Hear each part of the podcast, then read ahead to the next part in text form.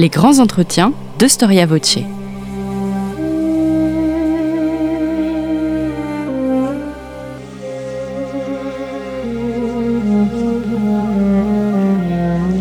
On retrouve Christophe Dickès. Chers amis, bonjour, merci pour votre fidélité à Storia Voce. Michel de Gégère, bonjour. Bonjour. Merci d'avoir répondu à notre invitation. Vous êtes directeur du Figaro Histoire, auteur d'un ouvrage magistral sur la chute de l'Empire romain, publié euh, aux Belles Lettres les derniers jours, un ouvrage qui fait autorité. Chez le même éditeur, eh bien, vous venez de publier La mélancolie d'Athéna, l'invention du patriotisme. Alors, Michel de Gégère, en 1992, Jacqueline de Romilly publiait son fameux livre Pourquoi la Grèce? Eh bien, je souhaiterais commencer par cette même question. Pourquoi la Grèce, Michel de Gégère? Comment et pourquoi cet amour de la Grèce chez vous, dans votre propre parcours? Eh bien, on a quelquefois, lorsque l'on contemple l'héritage que nous devons à la Grèce antique, on a quelquefois l'impression qu'ils ont tout inventé. Et en fait, non, les Grecs n'ont évidemment pas tout inventé, mais ils ont mis au point euh, la cité délibérative, c'est-à-dire qu'au IXe siècle, après les siècles obscurs qui avaient succédé aux royautés mycéniennes, eh bien, euh, ils ont mis au point un nouveau type de, de, de, communauté politique, une cité. Il y avait déjà eu des cités-États avant, eux, naturellement, mais une cité où euh, personne n'était assez fort pour imposer la loi du plus fort et où donc on devait délibérer ensemble pour euh, trouver ce qui était juste, ce qui était injuste. Et Jean-Pierre Vernant, dans son, son maître livre, hein, tout à fait illustre les origines de la pensée grecque, a montré que, eh bien, cette, euh, cette euh, mise au point de la cité délibérative, en habituant les Grecs à la recherche du juste, à la recherche du vrai, eh bien, les a conduits à faire prévaloir peu à peu, euh, de façon de plus en plus méthodique, eh bien la raison sur les passions, à chercher eh bien euh, les règles qui euh, régissaient l'univers et ça a fait naître les sciences, à chercher les règles qui régissent la nature humaine et ça a fait naître la philosophie. Et puis en toute chose, eh bien finalement à chercher ce qui est permanent, à chercher ce qui ne se qui ne se périme pas. Et, et, et c'est ce qui fait que leur leur découverte euh, nous parle toujours aujourd'hui. Et puis, comme ils étaient les premiers à se livrer à cet exercice, euh, la redécouverte de, l'écriture durant la même période, vers le 8e siècle, eh bien, euh, les a amenés à consigner ces découvertes un petit peu. D'ailleurs, Jacqueline de Romilly dit cela. Ils, écrivent comme sur une page blanche, c'est-à-dire qu'ils sont les premiers à se poser des questions que nous nous posons toujours aujourd'hui, et ils en consignent les réponses avec une clarté singulière, clarté qui est sans doute euh, due aussi aux vertus propres euh, de la langue grecque. Mais il y a chez eux toujours ce souci, finalement, partant de cette cité dans laquelle ils ont été amenés à délibérer ensemble sur ce qui était juste et ce qui était injuste, eh bien, ce souci toujours de tendre vers le vrai, vers le beau, vers le bien, euh, qui dépasse la transmission de coutumes ancestrales. Il y a chez eux euh, la, volonté, une volonté permanente de, de une tension vers euh, la perfection. Et si vous voulez, si on peut, on peut en donner un exemple avec la représentation qu'ils font des divinités, euh, les, les, les, autres civilisations euh, ils, euh, représentaient les dieux sous la forme de, de, de personnes toutes puissantes. Hein, si vous voulez, c'est exalter la puissance des dieux. Eux, ils en exaltent la perfection. La façon dont ils représentent les dieux, c'est un homme arrivé à son degré de perfection. Et, et c'est cette, cette tension permanente vers la perfection, cette tension vers la vérité, cette tension vers le beau, vers cette tension vers ce qui nous dépasse, qui fait de l'héritage grec, il me semble, euh, quelque chose d'absolument unique et de très précieux. Et c'est ce qui m'a conduit, évidemment, à m'intéresser à cette civilisation plus qu'à tout autre. Mmh. Alors, l'historiographie a largement critiqué cette vision d'un miracle grec. Vous citiez Vernant. On retrouve précisément cette critique chez Vernant, mais aussi chez Vidal-Naquet ou Gernet. Euh, il lui préfère le mot de, de révolution. Alors naturellement, euh, les historiens n'aiment pas le mot de miracle parce que les historiens sont très attachés à l'idée d'être scientifique et c'est vrai que c'est bien et que la notion de miracle n'est pas une notion scientifique. Euh, dans la bouche de, de Renan, c'était plutôt une notion littéraire, c'était une, une manière de dire. Parce que l'expression est de Renan. Oui, l'expression, la, la- première expression, je crois, est de Renan, mais elle a été reprise euh, après par des gens comme René Grousset. Enfin, elle, elle est devenue classique euh, au, au XXe siècle. Mais aujourd'hui, eh bien, euh, les sciences sociales n'aiment pas beaucoup, euh, d'une part, l'idée de miracle, l'idée romantique, si vous voulez, de l'irruption du génie. Eh ben, on lui préfère le décryptage, la déconstruction et le décryptage des conditions socioculturelles qui ont permis euh, l'avènement des choses. Et puis, euh, il y avait chez Renan l'idée pour qu'est-ce que c'est que le miracle grec pour Renan? C'est l'idée que ils avaient tendu, euh, c'est un petit peu ce que je disais il y a un instant, ils avaient tendu vers une beauté éternelle qui ne relevait pas de la tradition locale, hein, une beauté qui était universalisable, un idéal euh, universalisable. Et euh, depuis Lévi-Strauss, euh, c'est-à-dire depuis la fin de la deuxième guerre mondiale, le courant dominant n'aime pas beaucoup cette idée qu'une civilisation puisse produire des valeurs et des principes qu'elle prétend universalisables, puisque le, seul principe qu'elle reconnaît, c'est la, la- la relativité de toute chose. Et donc il y avait, on a soupçonné, si vous voulez, dans cette idée, euh, l'idée d'une supériorité d'une civilisation sur les autres, idée qui euh, fait évidemment horreur à l'époque. Mais au fond, quels sont les arguments qui ont été avancés pour contester cette idée de miracle grec? On peut discuter le mot de miracle naturellement, mais euh, qu'est-ce que Gernet nous dit pour contester, puisque c'est c'est lui qui est à l'origine, si vous voulez, Louis De Gernet, cette idée. de cette euh, de cette contestation, Mm. eh bien en gros il dit mais en fait les Grecs ont, ont emprunté beaucoup de choses euh, aux civilisations méditerranéennes, aux civilisations du, Pro- du Proche-Orient et naturellement c'est vrai. Euh, mais si on prend quelques exemples, euh, les Grecs ont, emprunté l'écriture. Bon, les Mycéniens avaient connu le linéaire B, mais l'écriture avait disparu avec les royautés mycéniennes. Et donc, vers le 8e siècle, les Grecs ont redécouvert l'écriture grâce aux Mycéniens, mais euh, aux Phéniciens. Mais l'écriture phénicienne, c'est une écriture tout à fait utilitaire, c'est une écriture sans voyelles, où euh, le même mot pouvait avoir euh, de plusieurs euh, significations selon la façon dont on le vocalisait. Et les Grecs ont eu le génie eh bien, de rajouter des voyelles qui donnent à chaque mot une signification précise et qui, d'une langue utilitaire qui servait, si vous voulez, à quantifier les stocks et qui servait à ce peuple de marchands à exercer son métier, ils ont fait le support d'une culture, le support d'une civilisation. Si on prend un autre exemple, celui de la sculpture, si vous voulez, quand vous allez euh, au, au musée national d'Athènes et que vous voyez les premiers kouros archaïques, il est évident que la parenté avec les grandes, la grande statuaire égyptienne, les grands colosses euh, euh, que l'on voit à Abu Simbel est évidente. La position est quasiment la même. Mais peu à peu, ce kouros se met en marche.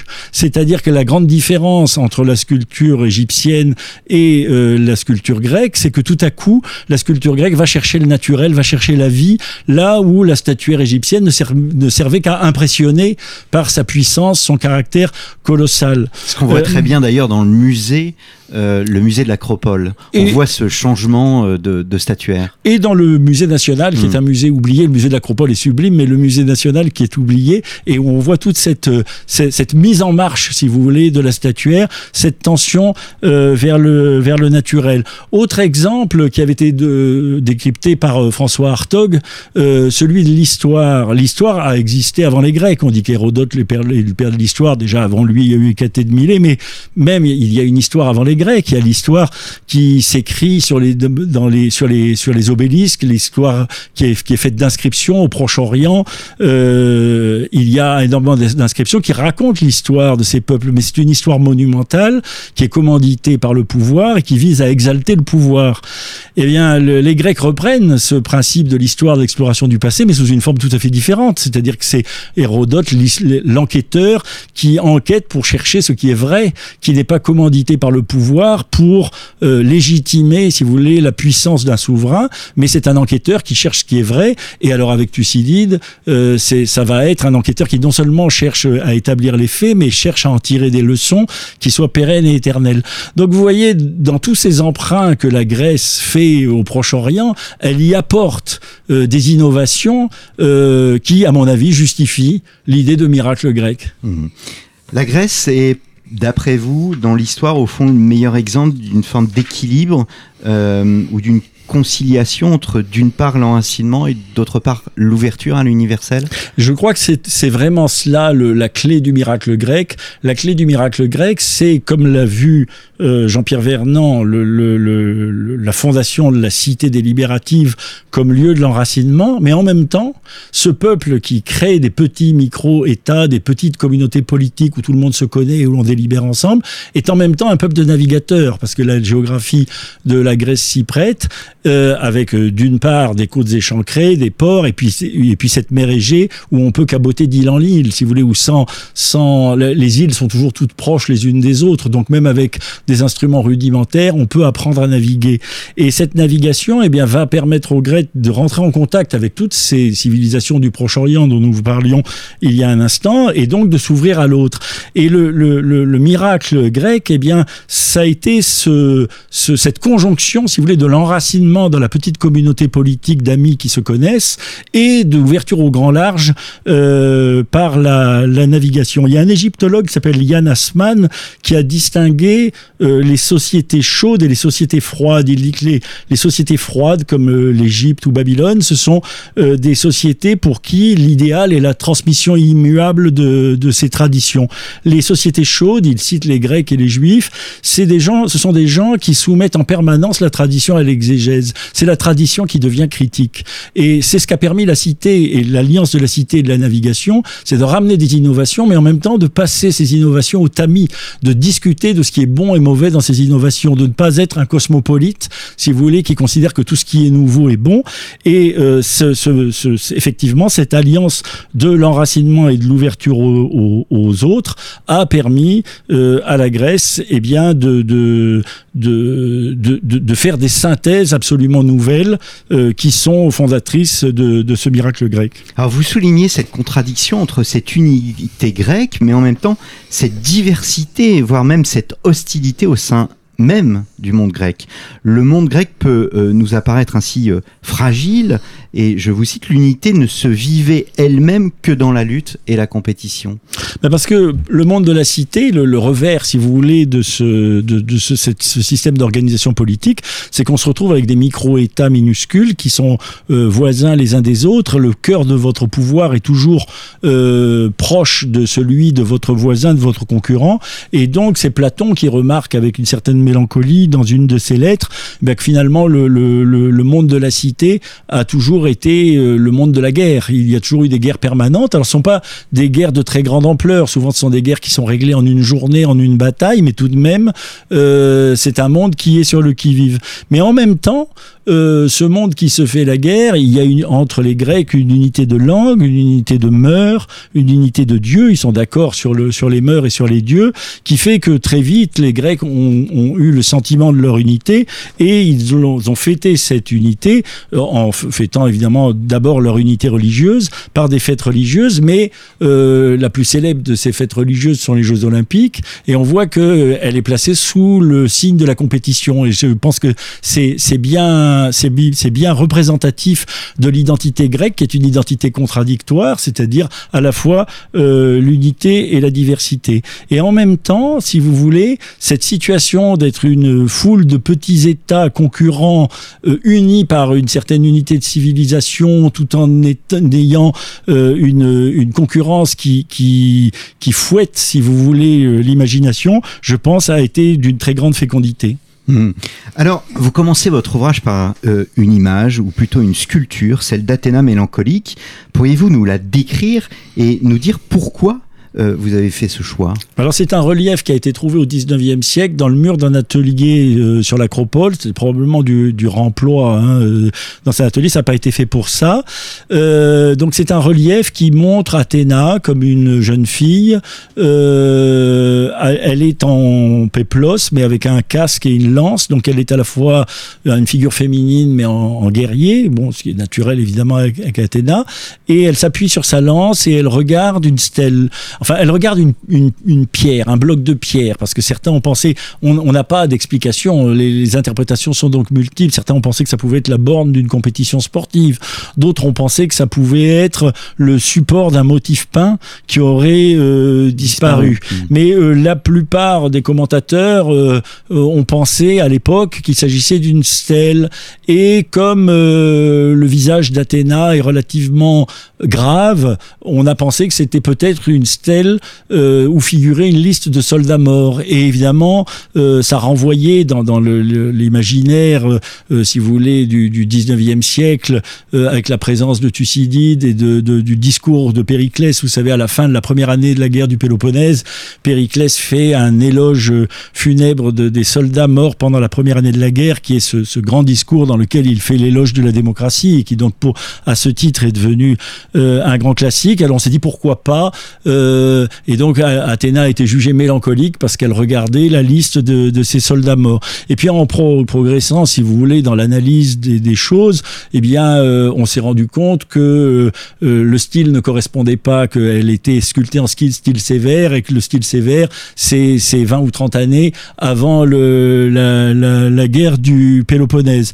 Et donc en fait, cette Athéna mélancolique, dite mélancolique par les romantique, si vous voulez, si elle regarde une liste de soldats morts, ce sont des soldats morts dans un autre type de guerre, c'est des soldats morts dans les, guerres qui ont marqué la constitution de l'Empire athénien au lendemain euh, des guerres médiques, au moment où, euh, après avoir connu le grand enthousiasme panhellénique dont le, les guerres médiques avaient été l'occasion, eh bien les Grecs ont commencé à se faire la guerre entre eux euh, et Athènes à se livrer à la volonté de puissance qui allait l'amener ultimement à la guerre du Péloponnèse et à la ruine. Et donc c'est pour cela, comme c'était un petit peu l'histoire que je raconte dans mon livre, l'histoire que je raconte dans mon livre, c'est l'histoire justement de cette éclosion, formation et plénitude du patriotisme accompli euh, lors des guerres maudiques et de sa dégénérescence de la volonté de puissance et dans la constitution de l'Empire athénien pour finir par la tragédie de la guerre du Péloponnèse et de la, défaite athénienne. Et j'ai pensé qu'en regardant un monument représentatif de cette histoire,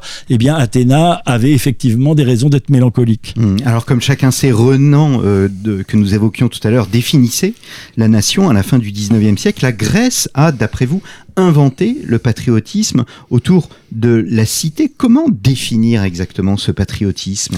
Alors j'emploie le mot invention un peu au sens où il avait au 12e, qu'il avait au XIIe siècle lorsqu'on parlait d'invention pour la découverte de quelque chose qui existait déjà. Il est très probable que le patriotisme ait existé avant les Grecs parce que tout groupe social pour perdurer a besoin d'un certain attachement collectif.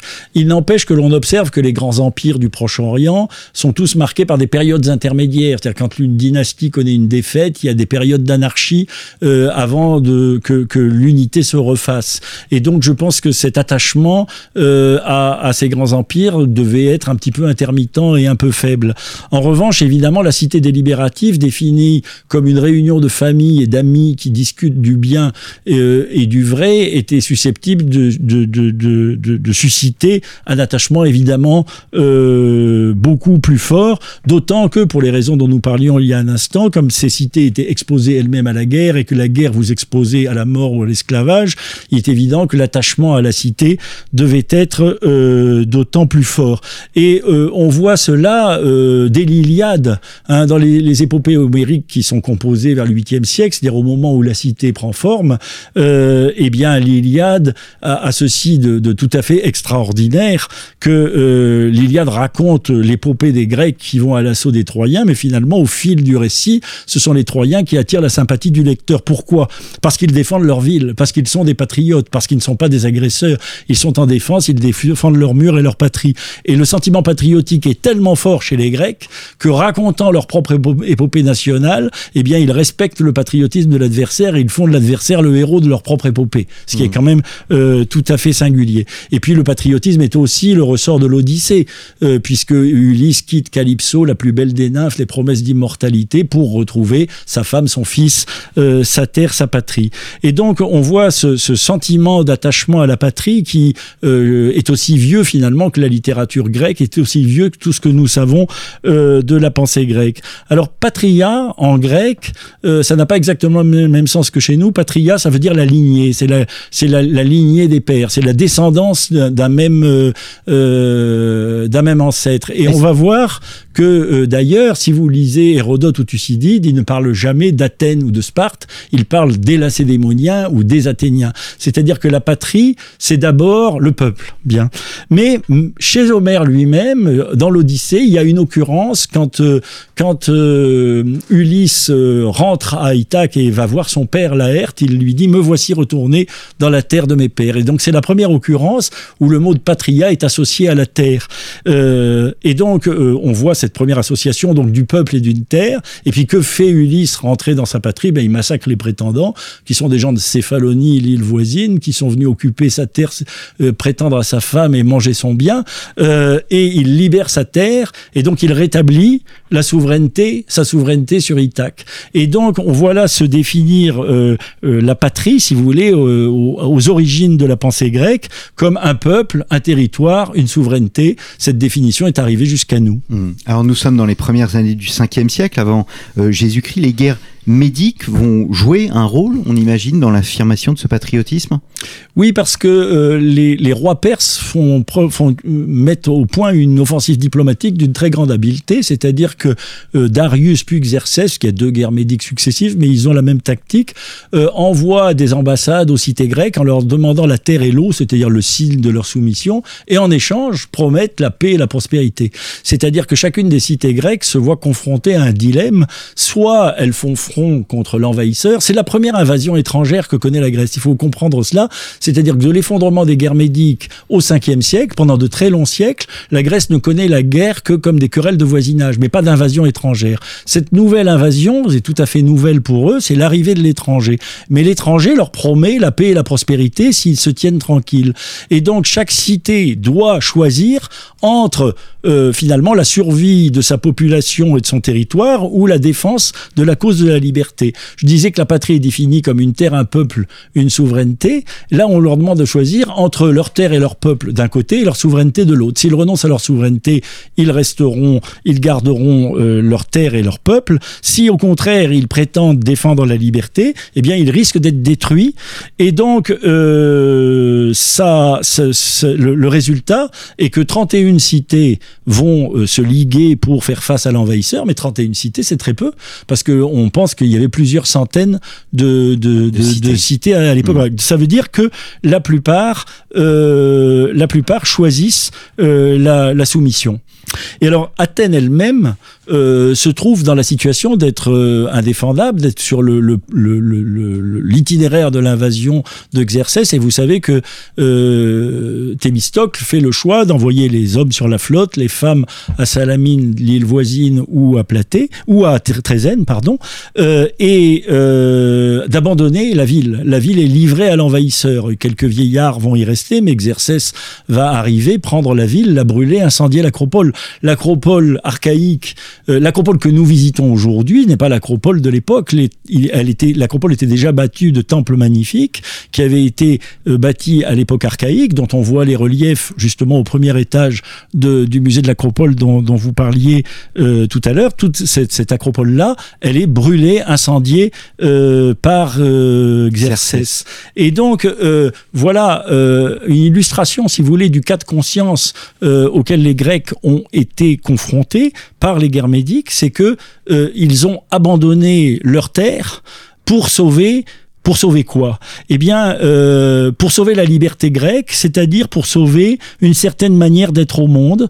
Et euh, c'est là où je pense le, patriotisme grec arrive euh, à sa plénitude. C'est le moment où en fait les Grecs comprennent qu'une patrie n'est pas seulement un peuple, une territoire, une souveraineté. C'est aussi un passé que l'on aime et que l'on veut faire perdurer dans le présent. Et ça a été le ressort de la résistance des Grecs à l'invasion perse. Hmm. Alors nous avons tous euh, en tête l'image de Léonidas, de ces Spartiates aux Thermopyles, qui a été popularisé au cinéma par le, film 300. Peut-être que vous allez euh, nous donner votre avis sur ce film. Quelle a été euh, l'utilité au fond de leur sacrifice? Que représente Léonidas avec notre regard? Alors la bataille des Thermopyles, les Thermopyles c'est un défilé qui commandait l'entrée sur la Grèce continentale. C'est-à-dire que si l'on n'avait pas tenu le défilé des Thermopyles, les, les Grecs euh, pouvaient justement euh, aller jusqu'à Athènes, aller jusqu'à la mer Égée sans sans sans, sans, les, mm. pardon les sans, sans trouver de de résistance. Et donc en allant se poster aux Thermopyles, les Spartiates manifestaient leur solidarité avec les Grecs parce que euh, leur réflexe naturel aurait été de se poster sur l'isthme du Péloponnèse et de ne sauver que le Péloponnèse, c'est-à-dire eux et leurs alliés. En se plaçant aux Thermopyles, ils manifestaient que leur cause était celle euh, de toutes les Grecs de tous les Grecs. Par là, euh, bah, Sparte d'abord rappelait sa prééminence euh, morale. Sparte était la puissance hégémonique au VIe siècle par le prestige de ses victoires, par sa puissance euh, militaire et donc l'honneur l'obligeait, si vous voulez, de manifester qu'elle avait le souci de toute la Grèce. Et puis, si évidemment les Spartiates ne s'étaient pas postés aux Thermopyles, il y avait le risque que toutes les cités de la Grèce continentale, eh bien, passent aux Perses, acceptent les proposition de vasselage, si on veut, euh, de Darius, ce qui finalement pour les Spartiates eux-mêmes était très dangereux parce que dans, cette Grèce continentale il y avait Athènes et si la flotte athénienne euh, passait aux Perses, euh, la défense du Péloponnèse elle-même aurait été très problématique puisque les Péloponnésiens n'avaient pas une flotte capable de s'opposer à la flotte perse et donc les Perses auraient pu organiser des, débarquements un petit peu partout. Il y a, il y a un passage de Diodore de Sicile qui est très étonnant, euh, qui raconte que euh, les, efforts, c'est-à-dire les magistrats supérieurs de Sparte, quand euh, Léonidas leur a, le, roi de Sparte, le roi à Sparte est un général en chef et un prêtre, mais il n'est pas le, plus, il n'est pas le plus haut magistrat. Et donc les efforts s'étonnent que Léonidas prévoit de n'emmener au Thermopyles que 1000 hommes, alors que les Spartiates avaient quand même la capacité d'en mobiliser beaucoup plus.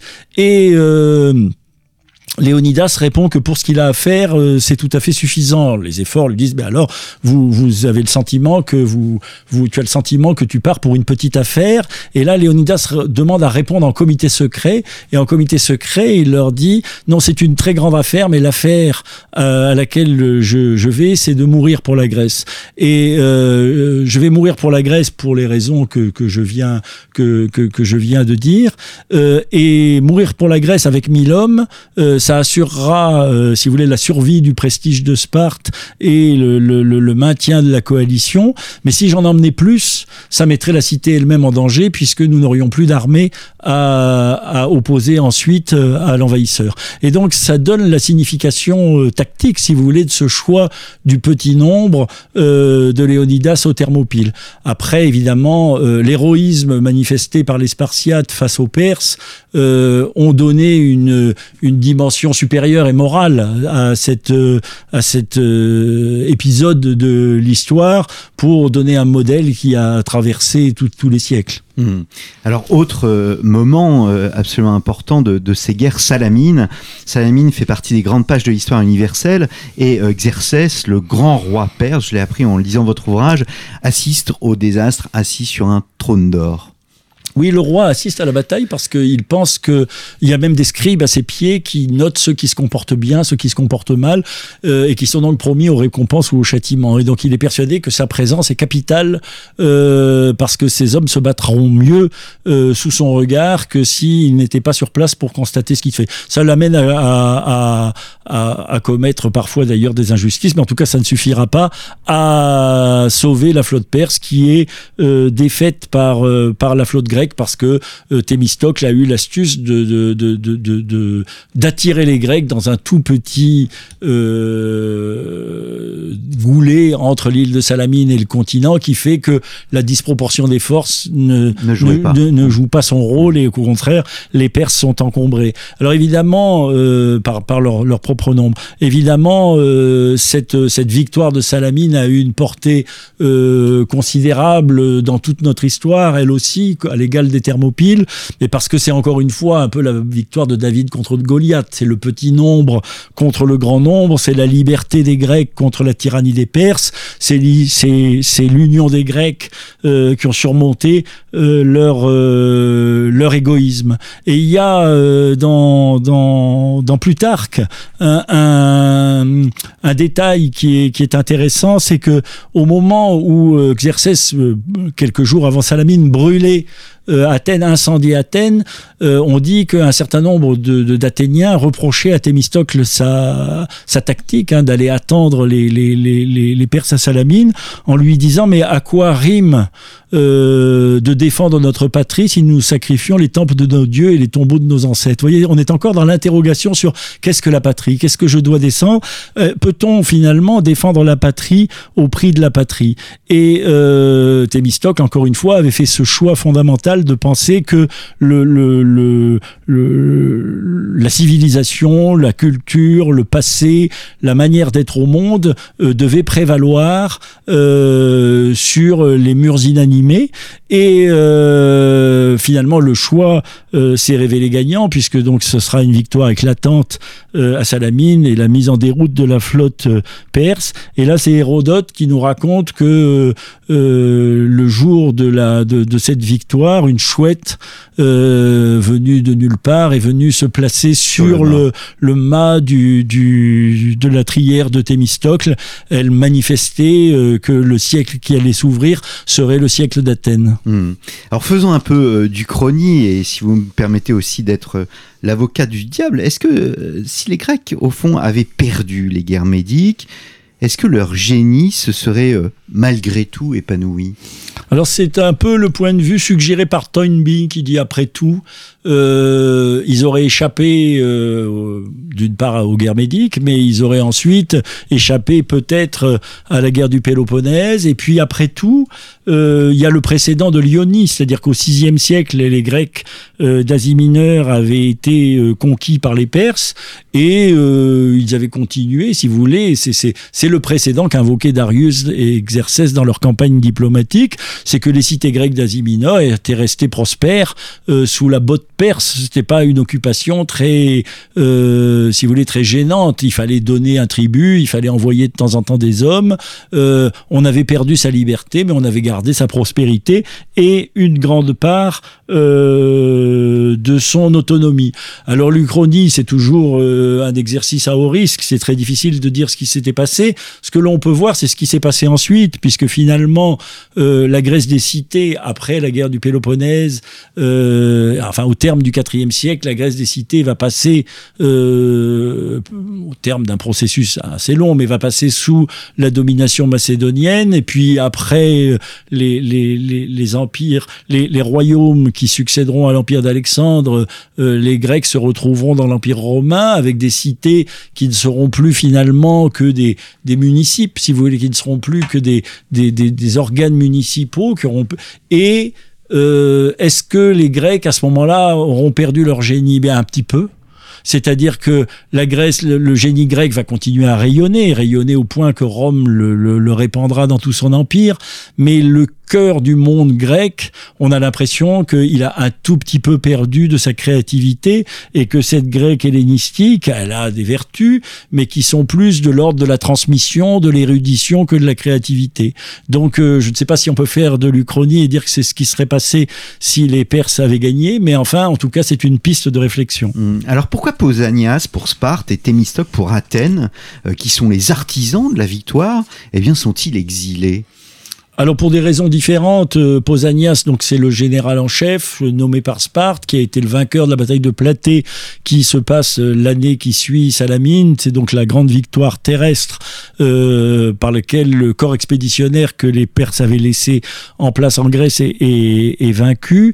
Et puis ensuite, les, les, Grecs vont se porter vers l'Ionie pour libérer les Ioniens, donc ces Grecs d'Asie mineure, de terminer le travail, si vous voulez, euh, euh, libérer les Ioniens de la tutelle perse. Et euh, Pausanias va petit à petit se comporter avec les Ioniens de façon extrêmement brutale. Les Ioniens vont se plaindre, il va être rappelé et petit à petit il va être mis en suspicion à Sparte parce que on a estimé que Sparte a toujours peur euh, de, de, l'évolution de ses propres élites et on a on, les, les, magistrats à Sparte ont le sentiment que Pausanias au contact des Perses a pris des mœurs orientales et des ambitions de tyran.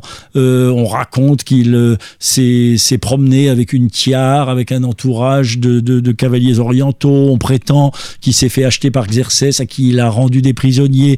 Bref, il est accusé de trahison. En plus, Pausanias paraît avoir été partisan d'une révolution sociale qui consistait à, sortir les ilotes, si vous voulez, qui, étaient la majorité de la population de l'État lacédémonien, et d'en faire des rameurs pour faire de, Sparte une autre Athènes. Donc une espèce de révolution sociale qui épouvante les élites spartiates. Bref, euh, Pausanias est mis en procès. Est-ce qu'il commet des, des, imprudences? En tout cas, on prétend avoir trouvé les preuves de ses accointances avec les Perses et de sa trahison il aurait reçu de Xerxès la promesse d'un appui euh, financier et, euh, ou plus pour lui permettre de devenir le tyran de toute la Grèce. Il se réfugie et, étant près d'être d'être euh, arrêté, il se réfugie dans un temple. On mure le temple, on enlève le toit du temple et on le laisse mourir de faim et de soif. Et pour ne pas commettre de sacrilège, quand il est à l'agonie, on le sort du temple pour que il, il meure sur ses marches et non pas à l'intérieur. Donc c'est une triste fin pour un général de 20 ans qui avait euh, vaincu euh, les Perses euh, au, cours de, de, de, la plus grande bataille du, du, connue par, par le monde grec. Thémistocle, c'est autre chose, c'est-à-dire que Thémistocle, au lendemain de, des, des guerres médiques, il d'abord il fatigue un petit peu tout le monde par le, le rappel de ses hauts faits. C'est quelqu'un d'extrêmement corrompu, ça Hérodote le raconte en détail, il ne cesse de toucher des pots de vin de tous les côtés.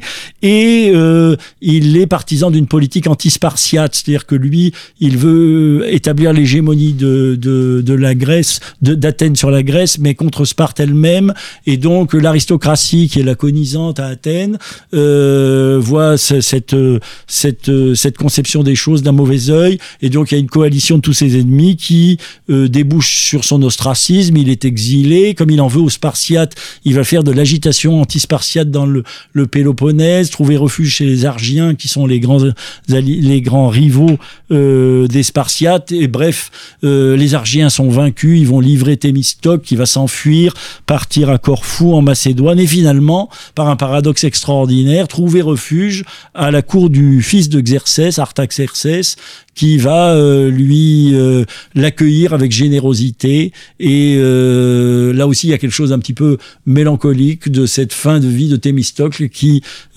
termine sa vie à la, à la cour et au commandement de ville perse, à la cour du roi qu'il avait vaincu sur le terrain. Hmm. Alors les Grecs, dites-vous, n'ont pas gagné du fait de la supériorité de leur organisation politique, mais bien par leur éducation, la, la fameuse païdéia.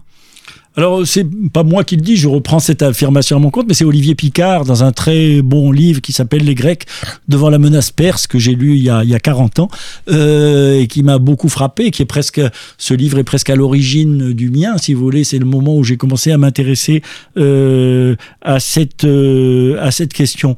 Ben, quand on a euh, une vue un tout petit peu lointaine des guerres médiques, on a un petit peu tendance, comme les Grecs se sont présentés comme les combattants de la liberté contre la tyrannie, on en disant que finalement, c'était le combat des démocraties contre un régime dictatorial et autoritaire. En réalité, personne n'est démocrate dans cette affaire. La démocratie n'existe qu'à Athènes où elle est encore en voie d'installation et de formation et donc elle n'est pas du tout majoritaire dans les 31 cités grecques qui se euh, liguent euh, contre les Perses, euh, les Péloponnésiens, Sparte, qui participent à cette ligue sont très loin de la de la démocratie. Et puis ça, Hérodote le montre en détail tout au long de cette campagne. Cette campagne est ponctuée de rivalités, de criailleries. sans cesse, les, les Péloponnésiens préconisent qu'on se replie sur l'isthme de Corinthe et que donc on abandonne euh, euh, Athènes, Mégare, euh, toute la Grèce continentale. donc ce sont des disputes permanentes. souvent, c'est par même jusqu'à la veille de Salamine. tout le monde connaît la ruse de Thémistocle qui va inciter, en prétendant trahir, va inciter Xerxès à attaquer les Grecs à Salamine parce que il pense que la position est excellente pour les raisons dont nous avons parlé tout à l'heure. Et pourquoi est-ce que Thémistocle fait ça? Mais parce que les autres veulent s'en aller, parce que toutes les, les flottes péloponnésiennes veulent rentrer dans leur cité pour défendre leur cité. C'est toujours cette idée de la dislocation, si vous voulez, des obligations du patriotisme. Euh, un certain nombre de, Grecs trouvent absurde euh, d'aller affronter les Perses loin de leur patrie, en sachant que si jamais les Perses gagnaient à Salamine, eh bien leur patrie aurait été livrée à l'envahisseur. Donc ils pensaient qu'il était beaucoup beaucoup plus sûr euh, pour l'armée de terre de se replier sur l'isthme du, Péloponnèse, pour la flotte, eh bien de, de, de garder les côtes du Péloponnèse. Donc un certain nombre de, de, de, suspicions vont peser sur des négociations possibles avec les, avec les Perses, parce que euh, même après Salamine, si vous voulez, les Perses vont faire des propositions aux Athéniens en leur disant si vous quittez la coalition, on fera de vous euh, la puissance hégémonique de la Grèce, on agrandira votre territoire, euh, on reconstruira votre ville et vous serez les patrons. C'est-à-dire que le programme qui sera ensuite celui de, de, de, Périclès, si vous voulez, il était offert par Xerxès sous, enfin c'était pas Xerxès, c'était Mardonios qui était son général, sous domination perse. Et euh, les, Athéniens vont rejeter ces propositions, mais enfin ils vont les écouter avant de les rejeter. Donc il y a toutes sortes de, si vous voulez, d'atermoiements. Les choses ne sont pas aussi lisses euh, que peut le prétendre. Et pourtant, in fine, euh, à l'heure du péril, eh bien, euh, les Grecs connaissent ce retour d'âme qui est qu'ils font face. Ils font face avec courage, ils font face euh, et ils font face. Pourquoi? Eh Bien parce que justement, et ça c'est ce que montrait Olivier Picard, eh bien parce que formés à l'école d'Homère essentiellement, mais formés par des siècles de païdéia, des siècles pendant lesquels de génération en génération on a on a appris aux jeunes gens que l'accomplissement se faisait dans le dépassement et le don de soi, et le don de soi à plus grand que soi, et que plus grand que soi, c'est-à-dire à la cité, eh bien, c'est, ce sont ces, ces principes qui vont ressortir et qui vont euh, conduire les Grecs à euh, se battre avec courage pour leur liberté. Hmm.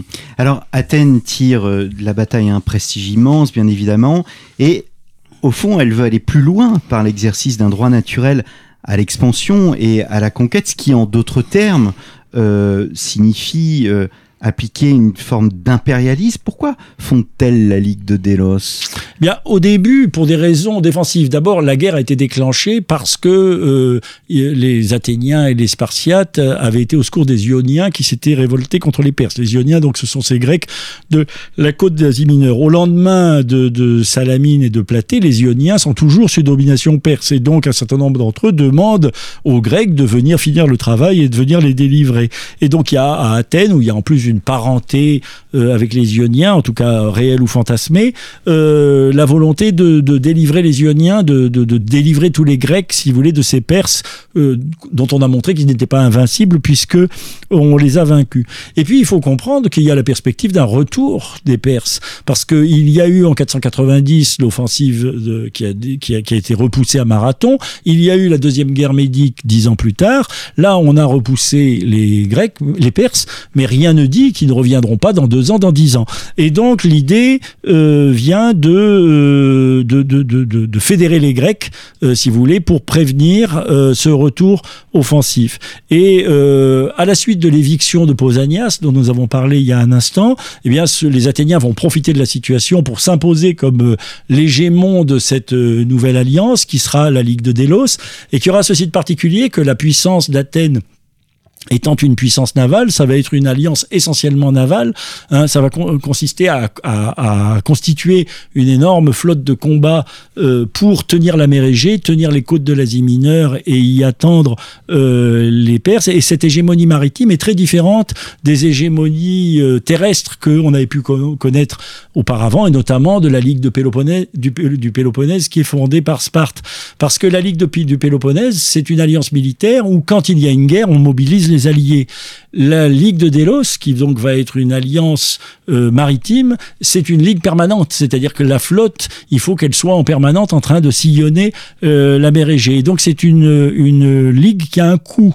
Et donc on va demander aux alliés un tribut, d'autant qu'un certain nombre d'entre eux sont incapables de euh, mettre sur pied, si vous voulez, de participer militairement de façon significative à l'alliance. Il y a un certain nombre de cités qui sont trop pauvres pour donner plus qu'une trière ce qui ne servirait pas à grand chose. Et donc on leur propose de donner à la place un tribut, c'est-à-dire donc un impôt, une compensation financière.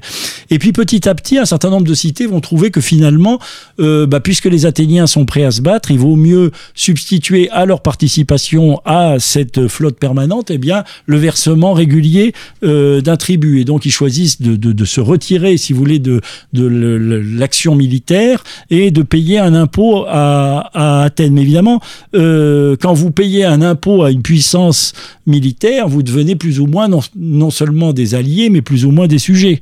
Et donc cette alliance se transforme comme une, une suggestion permanente à Athènes. Or, rien n'a été prévu pour la sécession. C'est comme la, guerre de sécession euh, euh, aux États-Unis a été déclenchée pour des raisons analogues. Et lorsque euh, une île, Naxos, décide de quitter l'alliance, eh bien Athènes la châtie, la prive de son autonomie, lui fait la guerre, hein, démantèle ses remparts et la prive de, de sa flotte. D'autres îles ou d'autres cités sont contraints de rentrer de force euh, dans l'alliance alors qu'ils n'ont rien demandé.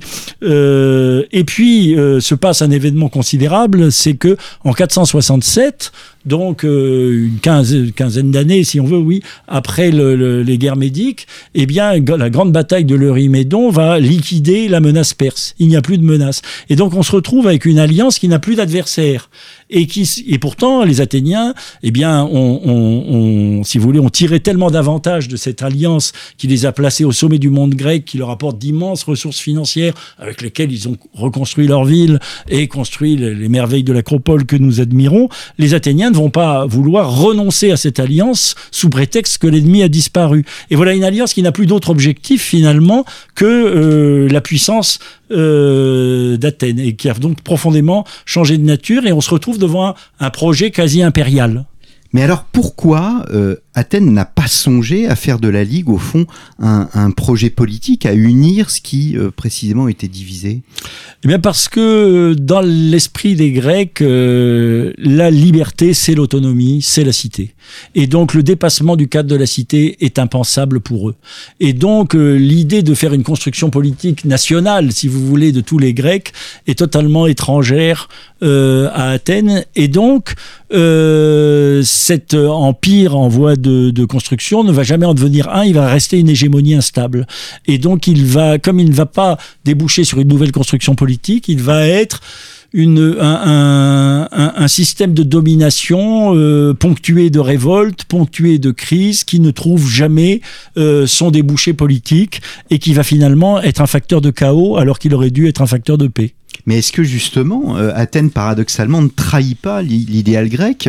Périclès lui-même d'ailleurs présente le, la domination athénienne comme, une tyrannie. Oui, tous les orateurs d'Athènes parlent de leur tyrannie, et euh, c'est vrai que c'est paradoxal, puisque la grande intuition de la cité délibérative, c'était de faire euh, prévaloir la délibération sur la loi du plus fort, faire prévaloir la raison sur les passions. Bien, dans l'ordre international, cette délibération n'a pas lieu, puisque on reste dans l'ordre international, on reste dans ce que Plutarque appelle la société polémique, puis Serge Sûr a, étudié cette question, euh, la société polémique et non pas la société politique. Et dans cette société polémique, c'est la loi du plus fort euh, qui s'impose, alors que, euh, si vous voulez, au commencement, dans, dans, Hérodote, lorsqu'Hérodote présente l'opposition des Perses et des Grecs, eh bien, il montre la supériorité euh, des Grecs par le fait qu'ils font prévaloir la délibération et le règne de la loi sur celui de l'arbitraire. Hmm. La guerre du Péloponnèse voit la victoire de Sparte, mais le mal est pour ainsi dire euh, fait. Le monde grec est complètement épuisé. Est-ce qu'on peut parler d'une occasion manquée? Oui, je pense qu'on peut parler d'une occasion manquée parce que le IVe siècle va être un été indien pour euh, la Grèce des cités, mais avec euh, la reconstitution, l'échec de l'hégémonie spartiate, la tentative avortée de reconstitution d'une ligue athénienne, la tentative avortée d'une hégémonie thébaine, et finalement le passage de la Grèce des, cités sous l'hégémonie euh, de la Macédoine. Mais ce qui est paradoxal, si vous voulez, c'est que les grands débats du IVe siècle, vous savez, c'est l'opposition entre Chine et Démosthène, et Chine étant tentée par euh, la, domination macédonienne et Démosthène défendant euh, la liberté athénienne, l'autonomie athénienne. Mais en fait, la liberté que défend, Démosthène, il la, la défend au prix d'une soumission à la Perse, alors que la, l'unité hellénique que promeut Chine, eh bien, il la défend au prix d'une soumission à la Macédoine. Donc vous voyez que euh, cette Grèce des cités qui avait été la Grèce de l'autonomie et de la liberté ne trouve finalement plus d'autre issue qu'en s'en remettant à, à l'étranger vous terminez par un personnage que je connais bien puisqu'il s'agit euh, de Jacques Bainville. Tout a toujours très mal marché. Oui, c'est un peu ce que dit Platon. Platon, euh, dans sa septième lettre, dit euh, que finalement les cités ont toujours été mal gérées. Donc il préfigure Bainville lorsqu'il euh, il dit que tout a toujours très mal marché. Et il est tout à fait significatif que le quatrième siècle, qui suit donc cette, cette tragédie de, de, l'échec d'Athènes, eh bien, va être le siècle de la philosophie et de la recherche individuelle du souverain bien, alors que le cinquième siècle avait été la recherche du bien par la politique. Eh bien, cette cette expérience pour la Grèce aura été un échec. C'est cet échec que raconte mon livre. Eh bien, merci beaucoup Michel de Gégère d'être venu à notre micro. La mélancolie d'Athéna, l'invention du patriotisme, un livre paru chez Belles Lettres. J'ai enregistré avec vous une émission sur le sens de l'histoire euh, que vous pouvez retrouver, euh, chers amis, euh, sur dans nos archives tout simplement, et également une émission sur la chute de l'Empire romain. Merci beaucoup. Merci à vous. Et à très bientôt pour un nouveau numéro de nos grands entretiens.